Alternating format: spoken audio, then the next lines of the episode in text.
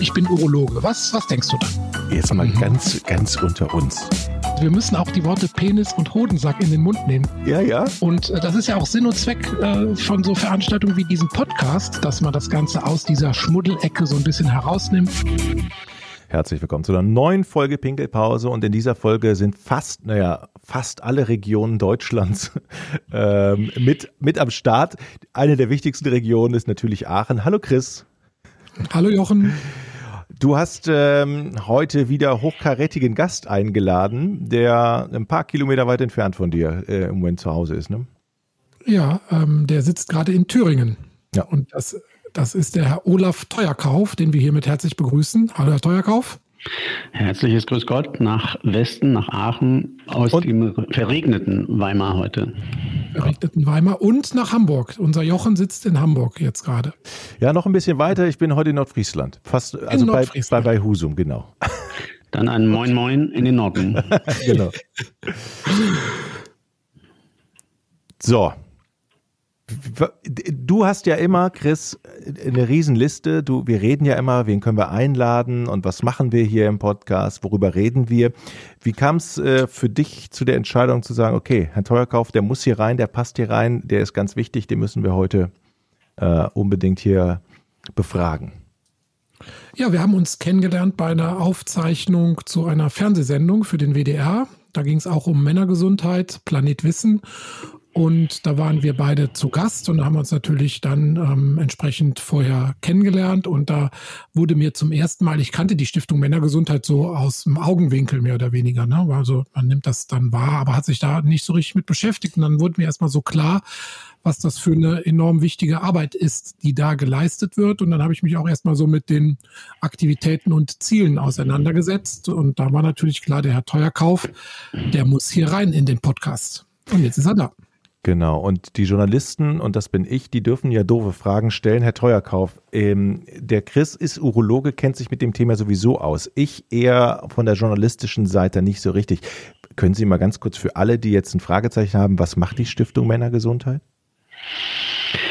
Die Stiftung ist von uns vor 16 Jahren gegründet worden und musste wie jede Organisation sich eine Satzung geben. Und in dieser Satzung haben wir uns im Grunde zwei Säulen eingetragen. Die eine Säule ist äh, richtig wissenschaftliche Forschung. Das heißt, wir machen Studien, wir sammeln Daten zusammen, um am Ende des Tages aus den Erkenntnissen möglicherweise ein Angebot im deutschen Gesundheitssystem entwickeln zu können. Nennen Sie es Männerarzt oder nennen Sie es Männerklinik. Und die andere Säule ist die Helfersäule. Das heißt, wir wollen Produkte schaffen, wo man dem Mann im Alltag behilflich sein kann, Fragen beantworten kann oder ähm, ähm, ihm weiterhelfen kann. Mhm. Was mich noch interessiert, gleich zu Anfang, ähm, Sie sind ja, das klingt unglaublich, Sie sind ja Trompeter, professioneller Musiker. Und wie geht denn der Weg von einem äh, Orchestertrompeter zu einem Stiftungsgründer für Männergesundheit. Wie funktioniert das? Das ist natürlich kein äh, gerader Weg, sondern der Weg ging vom Angestellten im öffentlichen Dienst, das ist man am Theater, auf das man keine Lust mehr hat, keine Lust mehr, äh, sich in, in dieser Welt äh, zu behaupten, in die Selbstständigkeit, in eine Konzert- und Künstleragentur. Und die Konzert- und Künstleragentur hat dann bis heute eine Wandlung vollzogen zu einer Kongressorganisation. Und wir organisieren in dieser Firma große ähm, Kongresse für Mediziner, für Ärzte. Und äh, vor 15 Jahren hatten wir zu dieser Kongressorganisation auch noch eine PR-Agentur. Und diese PR-Agentur hat sich spezialisiert auf die Arzt-Patienten-Kommunikation und äh, wir haben damals für die Deutsche Gesellschaft für Urologie gearbeitet. Und den Urologen haben wir gesagt, wenn ihr ein relativ komplexes Thema wie die Prostata an den im wahrsten Sinne des Wortes Mann bringen wollt, müsst ihr sie haptisch machen. Und wir haben denen damals eine Prostata gebaut, fünf Meter lang, zweieinhalb Meter breit, zweieinhalb Meter hoch zum Durchgehen und haben um diese Prostata einen Männergesundheitstag entwickelt. Und diese, diese Veranstaltung hatte immer ein ähnliches ähm, äh, Format. Im Zentrum der Veranstaltung war ein Urologe und der hat sich, je nachdem, wie er wollte und worauf er Lust hatte, ähm, verschiedene Komponenten gesucht. Also das konnte zum einen der Kardiologe sein, dann hat er sich zum Thema erektile Dysfunktion ähm, ähm, eine Veranstaltung gemacht. Das konnte ein Psychologe sein. Damals kamen auch schon die ersten Psycho-Onkologen auf den Markt. Äh, das konnte Ernährung sein, das konnte Hardcore-Urologie sein. Und diese Veranstaltung ist äh, durch Deutschland gelaufen, von Nord bis Süd, von Ost bis West. Und ähm, wir haben das begleitet und wissenschaftlich ausgewertet und festgestellt, dass genau drei Typen Männer zu solchen Veranstaltungen gehen. Das ist der mhm. Hypochonder, der überall hinrennt und ähm, alles mitnimmt, was, was, was Gesundheit heißt. Das war der Schnäppchenjäger, der einen kostenlosen PSA-Test haben wollte, weil ein Labor hatten wir auch im Schlepptau.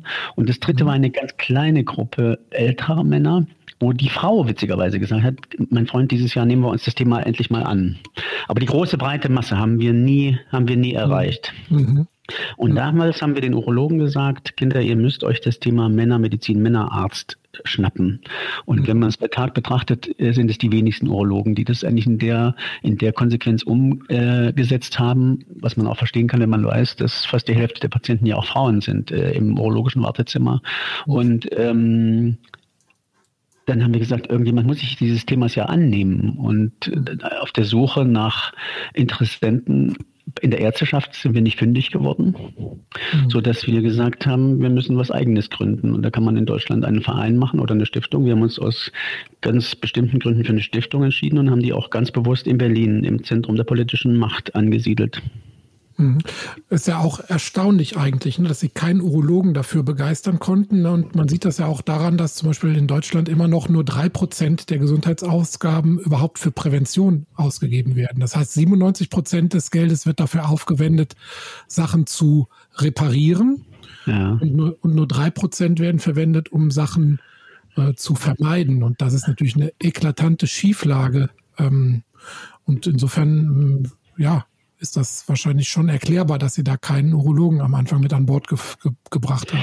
Naja gut, ich meine, als wir vor drei Jahren die, die Männergesundheits-App gebracht haben, hatten wir einen, äh, auch einen Kardiologen am Tisch. Mhm. Und der hat erstmalig auf den Punkt gebracht, sagt der, Kinder, wir Ärzte sind nur in zwei Sachen gut. Die eine ist reparieren mhm. und die andere ist messen. Mhm. Das sind die beiden Dinge, die wir können und die wir durch unterschiedliche Faktoren, nennen wir es auch durchaus ähm, äh, Honorierung, darauf sind wir gepolt. Mhm. Ähm, das heißt, wenn wir jetzt heute einen Männergesundheitscheck machen, und stellen fest, was weiß ich, du bist ähm, 10 Kilo zu schwer, du trinkst zu viel Alkohol, du rauchst sowieso, du isst, ernährst dich falsch und der Kerl, der gute, arme, betröppelte Typ kommt nach zwei Jahren wieder und alles ist 20 Prozent schlimmer geworden merkt man ja, dass in dieser Spanne von der ersten zur zweiten Messung im System niemand da ist, der ihn an die Hand nehmen kann. Mhm. Ja, der, der, Arzt jedenfalls ist es nicht, sagen wir mal genau, so. Und der Faktor informieren, präventiv informieren, den hat man ja gar nicht in dem Gesundheitssystem. Das holt man sich dann aus dem Podcast oder von der Stiftung Männergesundheit. Genau, genau. Und dann kommt natürlich noch dazu, dass ähm, viele Urologen natürlich auch sehr festgelegt sind auf ihre Themen und auf ihre auf ihre Art und Weise der Intervention. Also ich habe gestern mit unserem äh, medizinischen Vorstand Professor Miller äh, gesprochen, der gerade an einer App bastelt zum Thema ähm, erektile Dysfunktion, wo eben keine Tablette eingeworfen wird, sondern wo er testet, ob mit einem Beckenbodentraining und einer Cardio, einem Cardiotraining der ED äh, näher gekommen werden kann. Es klingt an für sich relativ logisch, dass das funktioniert. Mhm. Und siehe da, die ersten Interviews der ersten 20 Patienten zeigen, dass tatsächlich ähm, über diese, über diese Art der Intervention äh, viel mehr rauszuholen ist als mit der Pille möglicherweise. Und ähm, nur ist das wieder alles andere als ein, ein ärztliches äh, äh, ähm, mhm. Tun oder Raten. Mhm. Das hat der Urologe ja, nicht auf, auf dem Schirm. Ja, und auch die, die Männer äh, denken dann natürlich auch noch sehr mechanistisch. Ne? So Richtig. Und, und, es ist natürlich auch viel, dann ist es wieder bequemer, so. Es ist auch viel bequemer, eine Tablette einzuschmeißen, als jeden Tag eine halbe Stunde seinen Beckenboden zu trainieren. Ja. Oder laufen zu gehen. Mhm. Ich bin mal auf, auf der Webseite. Ähm, da wird, ist ja ganz klar der Claim auch vertreten, wir wollen Männer gesund, gesund machen und mich erschrecken so ein bisschen die Zahlen, die Sie da erhoben haben. Mhm. Ich, ich fasse das mal eben zusammen. Sie sagen, 62 Prozent der Männer zwischen 18 und 75 sind übergewichtig. Schönen Gruß mhm. von äh, aus Nordfriesland. 73 Prozent aller Suizide werden von Männern begangen. Wahnsinnige Zahl, finde ich.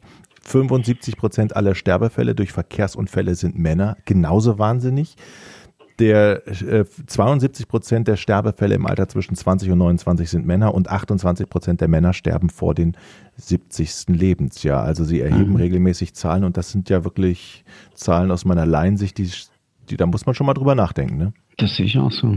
Das sehe ich auch so. Und meine, wenn man die Gesundheitsziele der WHO anschaut äh, und weiß, dass die Bundesregierung nach wie vor sich dort nicht angeschlossen hat, dann ist das relativ simpel, was man da sich vornehmen kann. Das ist, dass die Bevölkerung immer dicker wird. Das ist das Thema Riesenthema Rauchen nach wie vor. Die Volkskrankheit Alkohol, ein Riesenthema und alles zusammengenommen das Riesenthema vor, vorzeitige Sterblichkeit.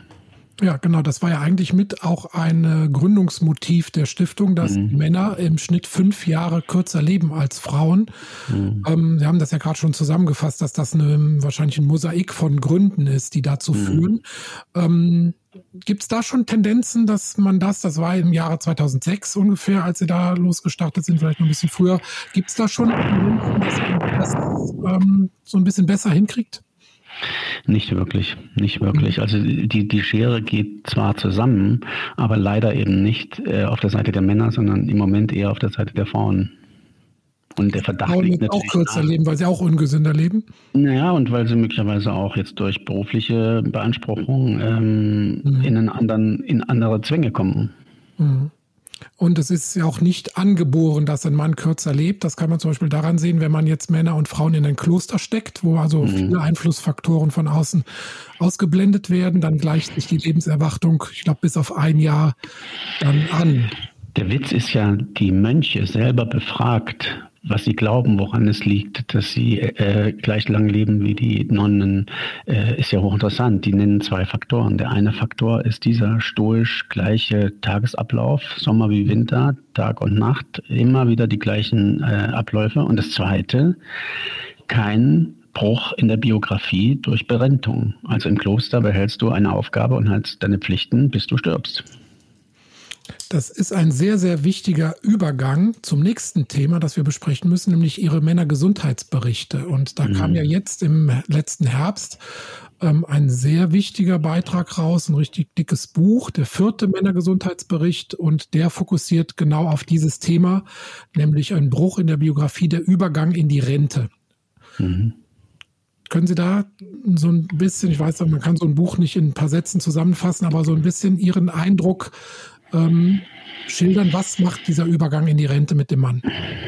Also der Verdacht, dem wir ja nachgegangen sind, dass es den umgangssprachlich äh, bezeichneten plötzlichen Pensionärstod gibt, von dem wir alle schon gehört haben, wo wir alle im Bekannten- und Verwandtenkreis Beispiele kennen, dass einer heute in Rente geht und morgen an irgendwas stirbt oder sich das Leben nimmt, den gibt es in so einer, in so einer Phase nicht. Das ist erstmal das Positive, was wir herausgefunden haben. Das Zweite ist natürlich, dass dieser Bruch dennoch ähm, gut vorbereitet sein will weil ähm, die meisten Faktoren, die, ähm, die es betrifft, ähm, man nicht über Nacht ändern kann. Und da muss man wirklich mal beispiels, beispielhaft sich angucken, wer sind, wie sieht denn mein soziales Leben aus? Wer sind meine Freunde? Wie, was habe ich für Beschäftigung? Was für Sport mache ich? Ähm, und das sind natürlich Dinge, äh, die nicht von heute auf morgen ähm, umstellbar sind und, mhm. und, und in Routinen um, um, um, äh, umzulegen sind. Und ähm, das Zweite ist natürlich auch, äh, es betrifft natürlich nicht jeden Mann gleich, muss man auch sagen. Ähm, das ist mir die Frage, aus welcher, aus welcher beruflichen Situation kommt man? Ist der Beruf eine Belastung oder macht mir der Beruf Spaß oder kriege ich eine Riesenerfüllung aus dem Beruf? Wie bin ich körperlich drauf? Das sind alles ganz wesentliche Faktoren. Aber klar ist auch, dass viele Dinge und Probleme, die vorher schon latent da sind, ähm, sich dann auch noch verschärfen. Hm. Beispielsweise äh, depressive Verstimmung oder so. Das heißt, die Empfehlung lautet, möglichst früh darüber nachdenken, was passiert und wie lebe ich. Denn eins ist klar, so wie ich vorher gelebt habe, werde ich auch hinterher leben. Mhm. Wo wir gerade bei Depressionen sind, wenn ich das nochmal einschieben kann. Ähm, jetzt haben wir gerade Covid. Ähm, verhalten sich Männer und Frauen aus Ihrer Sicht äh, unterschiedlich im Umgang mit der aktuellen Situation? Also sind die Männer vielleicht anfälliger oder die Frauen? Wie ist da der, der, der, der Status? Na, da Männer ja per se ähm, nicht gerade die Weltmeister sind im Verarbeiten ihrer Problemlagen, ist es leicht vorstellbar, dass, ähm, dass Männer auch jetzt ähm, anders mit der Situation umgehen als Frauen. Und ähm, was man natürlich nur vermuten kann, aber äh, wo wir erste Anhaltspunkte äh, kriegen, ist natürlich das ganze Thema Suizid jetzt unter, unter Covid. Mhm. Also wir haben eine äh, Kollegin bei uns, die Frau Professor Bardele, die auch ähm, unseren wissenschaftlichen Beirat leitet, die jeden Dienstag und Donnerstag in Berlin äh, zur Leichenerscheinausstellung äh, fährt für die KV. Die sagt, äh, subjektiv gesehen natürlich, klar, ist nicht repräsentativ, aber die sagt, es ist schon irre, wie A, die Suizide zunehmen und B, der männliche Anteil. Oh je. Also das, und nicht nur, da reden wir nicht nur über alte Leute. Mhm. Mhm. Sie machen uns Angst. Ähm, nee, man muss einfach die Augen aufmachen, Angst machen. Ich glaube, das ist ja das, was nicht, was wir wissen aus, aus vielen Jahrzehnten gesundheitlicher Aufklärung. Angst machen hilft ja nichts. Auch der erhobene Zeigefinger hilft nichts. Es mhm. geht darum, dass wir aber hinschauen müssen. Mhm. Dann schauen wir noch mal weiterhin auf die anderen Gesundheitsberichte. Also vielleicht erzählen Sie uns kurz mal was zu den Hintergründen, weil die haben ja sehr unterschiedliche Themen abgedeckt. Ne? Also der, der erste war so, glaube ich, ein allgemeiner. Ähm, das war so eine Überblicksarbeit und der zweite hat sich im Grunde aus dem ersten dann ergeben. Also im ersten kam dann schon raus, dass äh, Depression bei weitem keine äh, Frauenerkrankung ist. Mhm und ähm, dass man aber über die männliche Depression relativ wenig weiß. Und unsere psychologische Beraterin, Frau Professor Müller-Leimkühler, hat dann in dem zweiten zum Beispiel mal sämtliche ähm, Früherkennungsfragebögen äh, auf männliche Wirksamkeit untersucht und hat festgestellt, dass alle 25 auf der Welt existierenden äh, Früherkennungsfragebögen für Depressionen für Männer überhaupt nicht geeignet sind, die überhaupt gar keine Sensibilität haben, sodass wir dann in der Doktorarbeit äh, in der LMU in München einen männersensitiven Bogen entwickelt haben. Und der zweite war dann, wie gesagt, psychische Erkrankungen von Männern. Mhm. Der dritte Männergesundheitsbericht widmet sich einem äh, auch viel zu wenig diskutierten Problem der männlichen Sexualität und allen ihren Facetten. Mhm. Und der vierte widmete sich jetzt, wie gesagt, schon den Übergang in die, in die Rente. Und der nächste? Der nächste das ist eine harte Nuss. Der nächste, das habe ich vollmundig mal in einem Interview gesagt, äh, wird sich den Jungen widmen. Mhm. Inzwischen bin ich dahinter gekommen, dass es schon ein sehr, sehr gutes Buch gibt. Es ist zwar allerdings schon sieben Jahre alt, aber immerhin, es ist sehr umf umfänglich äh, von den Herren äh, Stier und äh, Winter aus Tübingen, die, die den Jungen schon sehr viel, viel medizinische, äh, medizinisches Augenmerk gewidmet haben. Mhm. Ähm, inzwischen überlegen wir, ob wir ein eigenes Projekt zu den Jungs machen, wo wir auch mal in die Lebenswelten der Jungs einsteigen und wo wir auch mal genau aus einer soziologischen Ecke oder sozialen Ecke gucken wollen, welche Erwartungshaltungen eigentlich die Jungs haben und wie es ihnen geht. Mhm. Ich glaube, für die ist es gerade besonders schwer, ne? weil das, da kommt ja dann zu Corona noch diese äh, jugendliche Orientierungsphase in Bezug auf Beruf, auf Sexualität und ja, so weiter. Das Männlichkeit, auch männliche Identität ja. und äh, was für, was für äh, Weichen ich mir damit stelle in meinem Leben. Mhm, auch die hat sich ja geändert in den letzten Jahrzehnten, die männliche Identität. Das ist ja nicht mehr der, das reine Klischeehafte, wie man es vielleicht vor einigen Jahren noch gehabt hat, sondern der Mann muss ja heutzutage viel mm, breit gefächerte Kriterien erfüllen oder muss. Ne? Möchte, möchte vielleicht möchte, auch. Genau, möchte, also, also vielleicht nicht. Und ja. Da hat sich viel, da hat sich wirklich viel verändert. Und ich meine, man muss natürlich auch fragen, wieso äh, Jungs immer schlechter werden in der Schule, warum sie Riesenprobleme haben, ihren Weg zu finden finden. Mhm. Ähm, das, dafür gibt es ja sicherlich Antworten, nach denen aber nur noch keiner gefragt hat. Mhm. Ich meine, Sie sehen das, Sie sehen das in der Medizin, dass mittlerweile ähm, das Fach eindeutig weiblich wird. Wenn ich mir den letzten Krebskongress angucke, ich meine, ich sehe das ja äh, ganz klar an den Registrierungszahlen, da sind von 12.000 äh, Kongressteilnehmern 75 Prozent Frauen. Ups.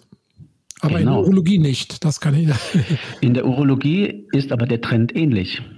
Ja. Wenn Sie da mal die Hauptabteilung angucken, ich war vorgestern bei Herrn Professor Stolzenburg in Leipzig ja. und Sie gucken da mal auf die, auf die Seite, das ist mittlerweile mindestens die Hälfte weiblich. Das stimmt. Das stimmt. Das ist also der, die, der Trend geht in die gleiche Richtung. Noch nicht in den Führungsetagen und im niedergelassenen Bereich so ganz angekommen, aber das wird, wird, wohl kommen. Da gebe ich Ihnen recht. Genau. Haben Sie denn Rückendeckung aus der Politik für Ihre Aktivitäten? Oder ist das ein schwieriges Thema? Politik, ähm, die Politik versucht sich darauf einzustellen. Dann sind die, ticken die Parteien natürlich unterschiedlich.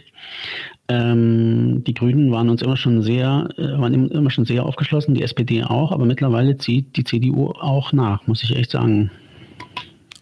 Woran es liegt, weiß ich nicht, ob die, ob die auch da eine andere Generation nachwächst. Aber ähm, das war vor 15 Jahren noch nicht so, muss ich ganz klar sagen. Mhm. Dann erzählen Sie uns doch mal ein bisschen von hinter den Kulissen in Berlin. Wie sieht denn Ihre Lobbyarbeit ähm, aus? Na gut, ähm, das war zunächst ein ganz klarer Prozess des Lernens. Also äh, meine ersten Besuche bei, bei Bundestagsabgeordneten, da bin ich da reinmarschiert, die nehmen sich die übliche Stunde Zeit und dann macht man seinen Tornister auf an Forderungen, was man alles möchte und was man braucht. Und eines der ersten Dinge, die ich äh, gelernt habe, was eigentlich ein Politiker macht, ein Bundestagsabgeordneter. Und irgendwann hat mich mal einer gefragt, willst du ein Gesetz? Ich gesagt, nee, ich brauche kein Gesetz. Sagt er, na, was willst du dann von mir? Wir sind hier, um Gesetze zu machen. Und das Zweite, naja, das muss man sich erstmal klar machen, wenn man irgendwo hingeht, ähm, was eigentlich der konkrete Job ist. Was, was kann ich denn von dem überhaupt erwarten? Und das Zweite, was ich dann gelernt habe, dass ich den Spieß einfach umdrehen muss, dass ich gar nicht von denen sage, ey, ich fordere von dir, was weiß ich, ähm, dass du den mhm. Männern das und das ermöglicht, sondern die mich den Spieß umgedreht haben und gesagt, was kann denn die Stiftung für dich tun? Du in deinem Wahlkreis, was könnten wir für dich tun? Und manche, denen fällt da gar nichts ein und manche legen dann los und sagen, okay, würdest du auch mit mir im Wahlkreis, was weiß ich, Prospekte verteilen, Aufklärungsarbeit machen, Veranstaltungen machen. Ich sage, jawohl, überall, wenn Sie was wollen, kommen wir dahin. Und das das hat tatsächlich dann etwas in Gang gebracht. Das hat dann in Gang gebracht, dass die zugehört haben und tatsächlich dann auch in, in den Austausch gegangen sind. Interessant. Wahrscheinlich, wahrscheinlich nochmal zurück zu den Gesetzen, ist es ja tatsächlich so, dass dann auch viele Lobbyisten dann äh, wirklich schon mit vorgefertigten Gesetzesentwürfen dann ankommen und die Arbeit der Abgeordneten erstmal auf den ersten Blick ein bisschen einfacher machen. So, ja, das steht ja alles drin. Ja, man muss natürlich auch sagen, in den 15 Jahren, die ich jetzt in Berlin unterwegs bin oder auch mit diesen Themen unterwegs bin, kommt man natürlich auch zu verschiedenen Absurditäten, die mhm. immer wieder ins Leere greifen. Also die größte, die allergrößte Absurdität für mich ist ja äh, die Funktio das Funktionieren einer Krankenkasse. Also wenn ich mir vorstelle, dass eine Krankenkasse, bei der ich versichert bin, mich mit Geld belohnt dafür, dass ich präventiv tätig werde, um meine Gesundheit zu verbessern, das ist ja an Absurdität überhaupt nicht zu übertreffen. ja, das heißt, aber wenn man sich da mal in diesen Gedanken reinsetzt, merkt man natürlich sehr schnell, dass du damit auch am Ende nicht wirklich was erreichst, sondern erreichen tue ich nur, wenn ich den Menschen erreiche und nicht dazu kriege, dass das Päckchen Zigaretten liegen lässt. Das ja. ist das Einzige, was wirklich hilft. Alles andere, Gesetze, wo ich die zwinge, wo ich ihnen sage, hier ist nicht mehr ab 40 Früherkennung, sondern ab 35, ist alles sinnlos in meinen Augen. Ich muss dem Mann klar machen, er ist der Einzige, der etwas verändern kann.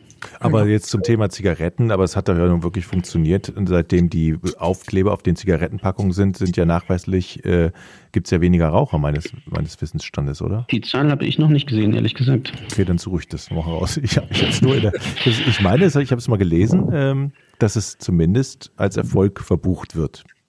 Ich, ich, recherchiere das mal hier parallel. Aber, aber die, der Ansatz ist natürlich schon wichtig. Also, dass wir ja momentan haben wir ein Gesundheitssystem, wo der chronisch Kranke dem Gesundheitssystem äh, viel mehr Geld bringt als der dauerhaft Gesunde. Und da sind mhm. natürlich massive Fehlanreize im System. Und ähm, es gibt aber leider keine Instrumente, um Gesundheit zu messen oder man darf ja auch Krankheit nicht sanktionieren. Also mhm. durch durch äh, selbstverschuldete äh, Lebensstilfaktoren. Aber ja, da, das wird ein noch lange ungelöstes Problem sein. Aber ich denke, hier liegt der Ansatz, wenn man wirklich was ändern will. Ja, ich meine, die andere Seite ist natürlich, äh, wir haben eins der äh, tollsten Gesundheitssysteme auf der Welt, gar keine Frage. Und das aber nicht heißt, dass es nicht trotzdem reformierbar wäre. Und ich meine, wenn wir uns die letzten fünf Gesundheitsminister angucken oder acht bis so hier zurück, äh, die haben alle Konzepte in der Schublade gehabt, wie man das System ähm, reformieren kann. Und kaum waren sie am Drücker, äh, sind die Konzepte von den Lobbyisten, ähm, von den großen Organisationen, nennen sie es KV, nennen sie es Kammer, nennen sie es äh, Krankenhausgesellschaft, ganz schnell wieder in die Schublade reingelegt worden, äh, weil dort überhaupt niemand Interesse hat, dass da sich was Grundlegendes verändert. Aber ich meine, wenn wir uns die Holländer angucken, ich habe einen Freund, ich weiß nicht, ob Sie ihn auch kennen, Neurologe aus Hannover, der nach Holland gegangen ist, den ich mal gefragt habe. Ich sage, was ist denn der Unterschied zwischen deinem Alltag in Deutschland, Universität Hannover, zu deinem äh, Alltag in Holland? Und da sagt er, das ist eklatant. Sagt er, in Deutschland stehst du morgens in der Dusche, überlegst dir deinen Tagesablauf, kommst in die Klinik, drei Leute sind krank und das ist alles über den Haufen. Der Rest ist nur noch ähm, Improvisation. Improvisation und Krisenmanagement. Mhm. Und in Holland, mhm. sagt er, das sind wir sieben Kollegen, alle verdienen das Gleiche, ähm, Privatliquidation gibt es nicht. Und ähm, ich sage, und da wird wohl keiner krank. Und dann sagt er, doch, aber wenn der krank wird, wird die Sprechstunde halt abgesagt. Ich sagte, überleg dir das doch mal in Deutschland, dass ein Patient kommt und du sagst ihm, gehen Sie bitte wieder nach Hause. Sagte, du kannst gar nicht so schnell gucken, wie der mit seinem Anwalt wieder dasteht. Wir haben natürlich hier eine, eine Erwartungshaltung geschaffen, auch in dieser, in dieser Vollkasko-Mentalität der Patienten, die, ähm, die unglaublich ist. Mhm. In, in Holland gibt es einen niedergelassenen Arzt, der bis zu 200 Euro sich alles Cash bezahlen lassen muss. Da überlege ich mir schon mal, ob ich jetzt wirklich dahin gehe oder nicht. Mhm. Und da habe ich zu ihm gesagt, na gut, das wird sich ja dann wahrscheinlich an den Gesundheitsfaktoren auch messen lassen. Sagt er, ja, in Holland wird die Frau anderthalb Jahre älter und der Mann ein Dreivierteljahr älter. Mhm. Oh, das sind natürlich jetzt äh, das sind Bomben, die man auch nicht geändert kriegt, aber es ist schon, es sind ja schon Dinge möglich, muss man ganz klar sagen.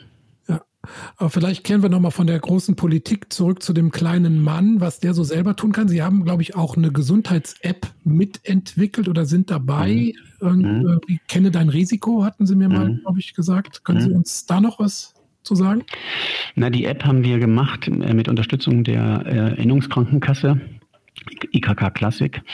Und die App hat funktioniert im Prinzip in zwei Bereichen. Der eine ist ein Messbereich, das heißt, du musst eine Stunde lang Fragebögen äh, ausfüllen und eingeben, Daten eingeben und dann ermittelt die App dein äh, biologisches Alter. Und das biologische Alter ist meistens nicht ist gleich das kalendarische Alter.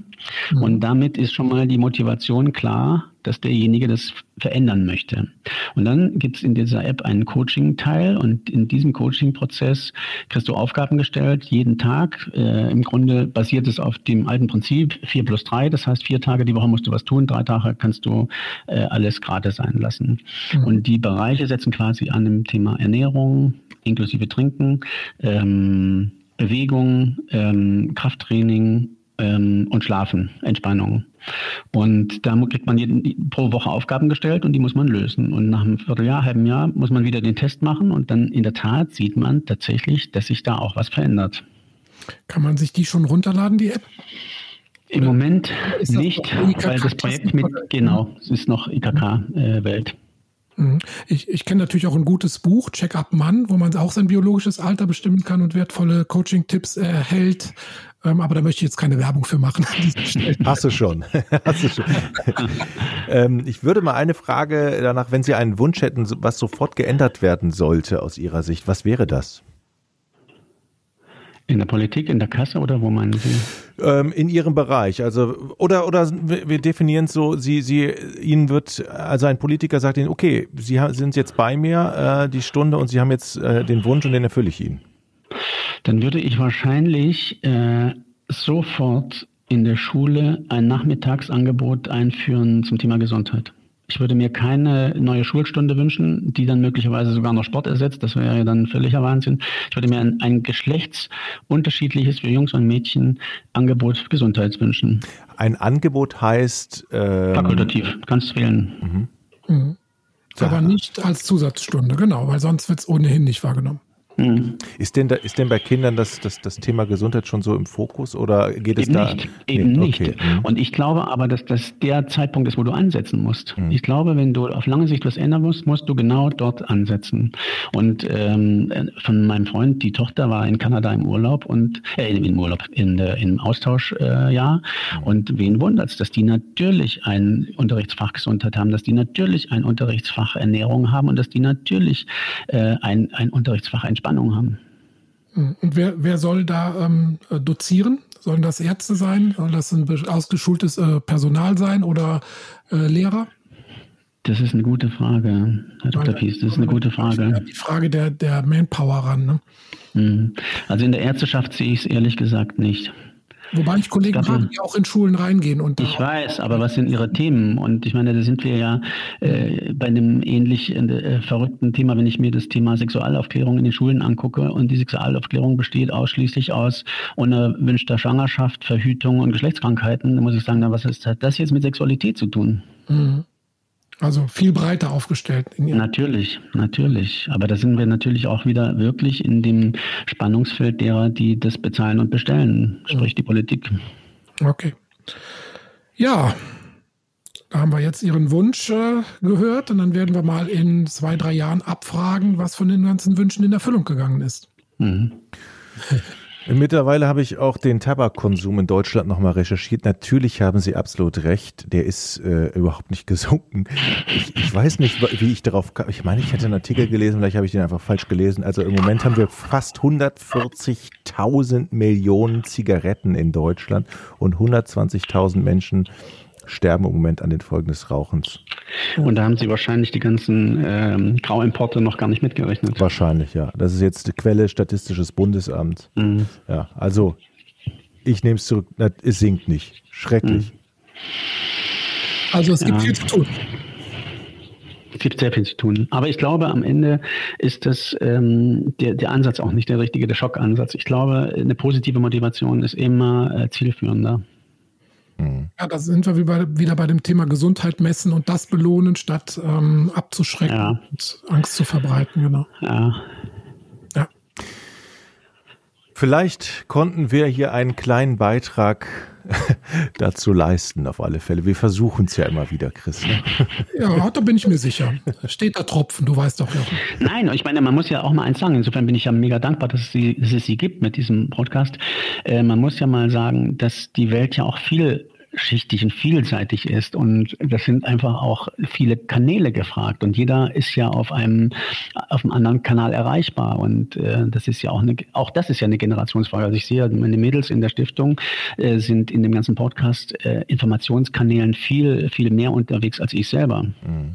Also insofern ist das machen sie da eine ganz tolle Arbeit, muss man mal kann ich ja gerne mal auch zurückgeben. Ja, vielen Dank. Das Lob nehmen wir gerne gerne mit.